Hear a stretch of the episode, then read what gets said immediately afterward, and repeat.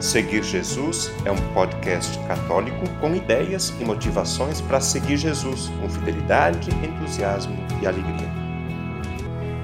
Eu seguirei, eu irei aonde for o Senhor.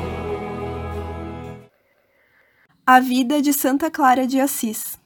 Neste podcast falaremos um pouco sobre a vida de Santa Clara de Assis, uma religiosa que viveu a vida de clausura com muita oração, penitência e caridade.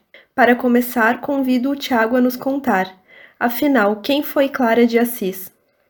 Clara nasceu no ano de 1193 em Assis, na Itália.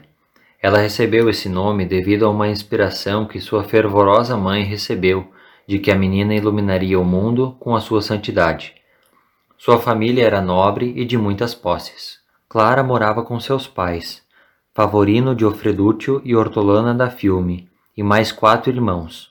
Quando criança, ela preferia rezar do que brincar com as outras crianças, e várias vezes seus pais a encontraram de joelhos em oração. E como era a vida de Clara antes da conversão? Com o passar dos anos, Clara passou a se dedicar aos pobres da região em que morava.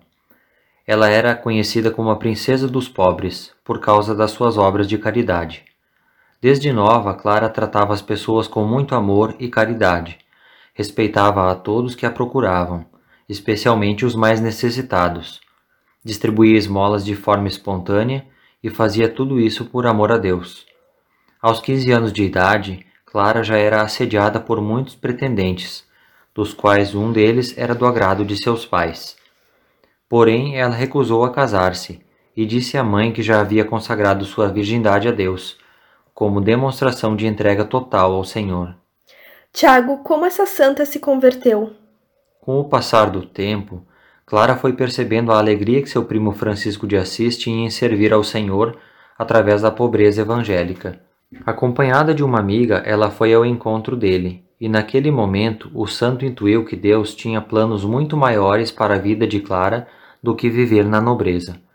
Certa vez, ela falou para Francisco: É minha firme intenção viver só para Cristo, pobre como ele. Foi então que, aos 19 anos de idade, fugindo de casa, na noite de 18 de março de 1212, ela apareceu na humilde igrejinha de Santa Maria dos Anjos, onde a aguardavam Francisco e os demais frades para recebê-la na vida religiosa. O que aconteceu na vida de Santa Clara após a sua conversão? Depois de ser recebida por Francisco, Clara teve seus cabelos cortados por ele, vestiu um hábito de lã crua e pronunciou os votos de pobreza, obediência e castidade.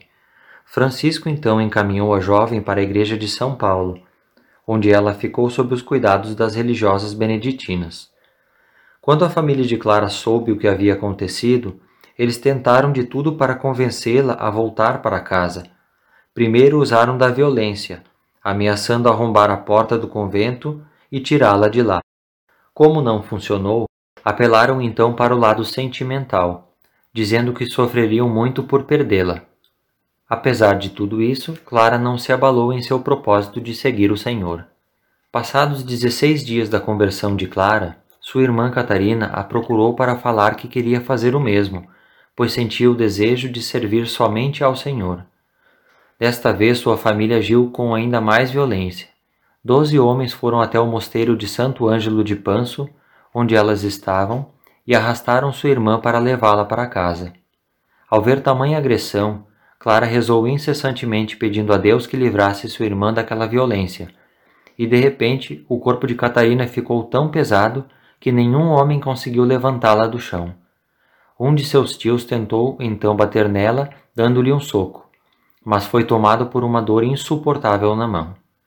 Deus ouviu as preces de Clara, e sua irmã pôde juntar-se definitivamente a ela. As duas se transferem então para a igrejinha de São Damião, onde foi o marco de início da Ordem das Clarissas, ou Ordem das Damas Pobres, o ramo feminino da Ordem Franciscana juntou-se ao grupo uma dezena de jovens locais, entre elas Beatriz, irmã caçula de Clara, e sua mãe Hortolana. Certo, e como foi sua caminhada de amor a Jesus? A fama da santidade de Clara se espalhou, e outras jovens da nobreza que tinham o mesmo desejo no coração juntaram-se a ela. Elas queriam servir a Deus através da oração, deixando para trás suas riquezas. Por ser a fundadora da ordem, coube a Clara a função de superiora das irmãs. Ela não queria essa posição, mas por obediência a São Francisco de Assis, aceitou o cargo. Porém, ela o fez com muita servidão. Não recusava nenhum trabalho servil. Costumava derramar água nas mãos das irmãs e servia-lhes a comida. Preferia fazer as tarefas ela mesma do que dar ordens. Limpava as cadeiras das doentes e frequentemente beijava os pés das serviçais quando voltavam de fora. Assim como São Francisco e seus seguidores, a Ordem das Clarissas buscava viver radicalmente a pobreza, no mosteiro, Clara era a primeira a dar o exemplo de pobreza e humildade às suas irmãs. Para ela, a pobreza fazia a comunidade mais agradável e estável. Na sua humildade, Santa Clara gostava de receber os restos de pão que lhes doavam. Quando recebia um pão inteiro, ficava triste, mas ao receber os pedaços, ela pulava de alegria. Um dos primeiros milagres operados por Deus através dela foi a multiplicação do pão. Havia apenas um pão no mosteiro. As irmãs estavam com fome e era hora de comer. Então Clara pediu para a despenseira cortar o pão. Enviou uma parte para os frades e ficou com a outra parte para as irmãs. Desta metade mandou cortar cinquenta fatias, de acordo com o número de religiosas para servi-las. A devota filha respondeu que seriam necessários os antigos milagres de Cristo para que tão pouco pão desse tantas fatias, mas Santa Clara disse a ela que fizesse com confiança o que ela havia pedido. O pequeno pedaço de pão cresceu nas mãos de quem o cortava, e todas elas receberam uma bela porção para comer. Outro milagre semelhante aconteceu com o azeite. O alimento havia acabado. Clara então lavou a tigela e pediu ajuda a um frade para conseguir mais. Quando ele foi pegar a tigela, a mesma estava cheia de azeite. Ele até pensou que estavam fazendo ele de tolo, mas foi Deus quem atendeu às orações de Santa Clara. O Senhor nunca deixou que nada faltasse para as irmãs pobres. Além da pobreza, a Ordem das Clarissas vivia intensamente a oração. Por isso elas adotam a clausura não para fugir do mundo, mas para considerarem a solidão como um modelo para entrar em contato com Deus. Santa Clara tinha um amor profundo pela Santa Eucaristia. No ano de 1240, as tropas do imperador Frederico II invadiram a cidade de Assis e se aproximaram do mosteiro das Irmãs. Assustadas, elas foram avisar Clara, que já estava muito doente. A santa então pegou a caixinha onde elas guardavam o Santíssimo Corpo do Senhor e rezou, pedindo proteção para elas e para a cidade. E em seguida os invasores deixaram o local e nada aconteceu às irmãs. Santa Clara de Assis é a padroeira da televisão. Essa atribuição se deve a outro milagre da santa. Certa manhã de Natal, as irmãs deixaram Clara para irem à missa. Ela não pôde ir porque estava doente e debilitada. Muito triste por não poder participar da celebração, começou a meditar sobre o mistério da encarnação e disse: Senhor Deus, deixaram-me aqui sozinha para vós. De repente, a santa começou a ouvir os frades cantando louvores para o menino Jesus.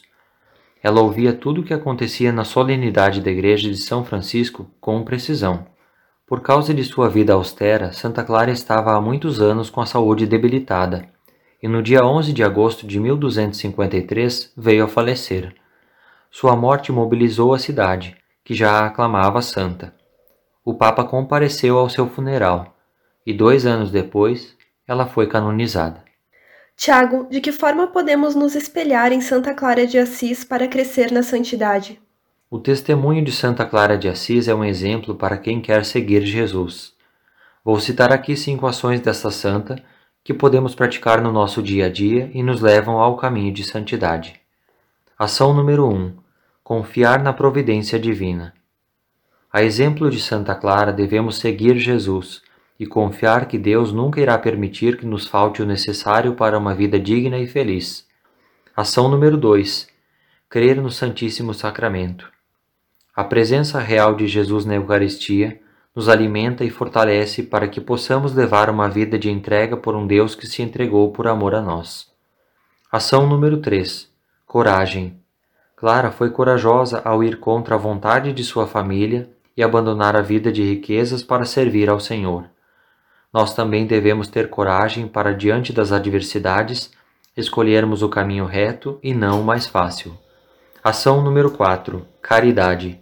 O olhar amoroso para todos que precisam da nossa ajuda é uma atitude essencial para quem quer seguir os ensinamentos de Jesus.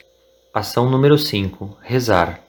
Em todos os momentos vulneráveis da caminhada de Clara, ela rezou pedindo a ajuda de Deus, e ele sempre a amparou. Isso nos mostra que rezar e pedir a Deus a sua misericórdia é um modo de receber a sua graça nas nossas vidas. Santa Clara de Assis se isolou do mundo para dedicar sua vida inteiramente a Deus.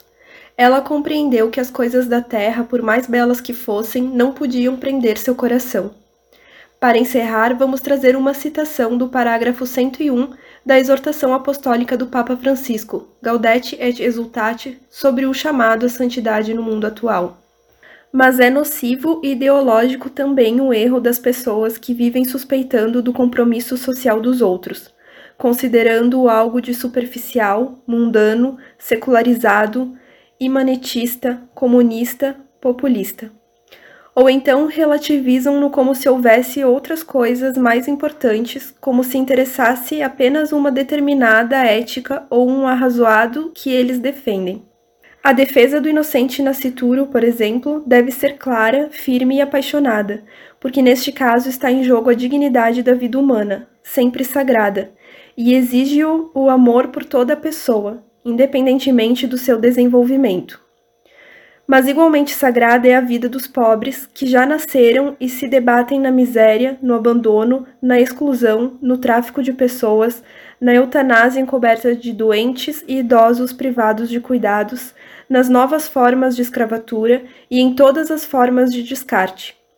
Não podemos propor-nos um ideal de santidade que ignore a injustiça deste mundo, onde alguns festejam, gastam folgadamente e reduzem a sua vida às novidades do consumo, ao mesmo tempo em que outros se limitam a olhar de fora enquanto a sua vida passa e termina miseravelmente. Agora vamos rezar a oração a Santa Clara de Assis. Pela intercessão de Santa Clara, ó Senhor Todo-Poderoso, abençoe-me e proteja. Volte para mim os seus olhos misericordiosos, dê-me a paz e a tranquilidade. Derrame sobre mim as suas copiosas graças e depois desta vida, aceite-me no céu em companhia de Santa Clara e de todo o santuário. Em nome do Pai, do Filho e do Espírito Santo. Amém. Peçamos a intercessão de Santa Clara de Assis para que possamos seguir o caminho de Jesus e buscar as coisas que verdadeiramente importam. Obrigada a todos que nos escutaram e até o próximo episódio da Vida dos Santos. O conteúdo deste podcast está disponível na internet em diversas plataformas.